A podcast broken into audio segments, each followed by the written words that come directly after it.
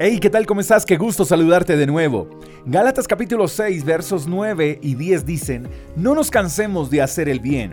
A su debido tiempo cosecharemos numerosas bendiciones si no nos damos por vencidos. Por lo tanto, siempre que tengamos la oportunidad, hagamos el bien a todos.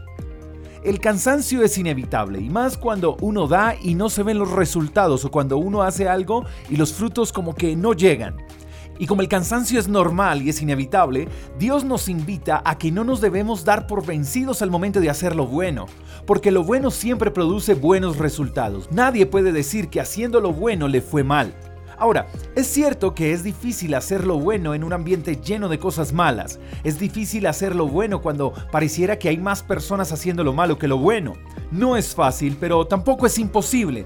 Y Dios quiere que en medio de lo que podamos estar viviendo, hagamos el bien. Y hacer el bien es estar siempre disponibles a servir a quienes lo necesiten, sin peros, sin pretextos, sin excusas. Como dice el adagio popular, hacer el bien sin mirar a quién. Nuestro trabajo es hacer el bien siempre, en todo momento, ser compasivos y ser generosos.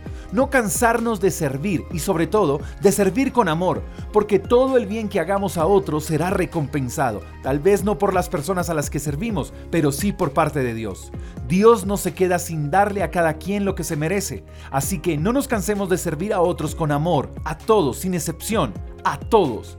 Cuando servimos a los demás, notamos que los más necesitados somos nosotros porque cuando hacemos el bien, el corazón nos dice que necesitamos ser mejores, que necesitamos ser más agradecidos, que necesitamos ser más generosos, que necesitamos dejar de ser egoístas, que necesitamos servir más.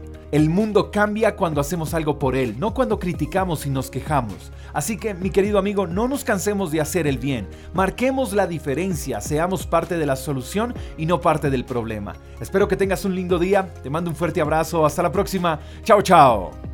Gracias por escuchar el devocional de Freedom Church con el pastor J. Echeverry.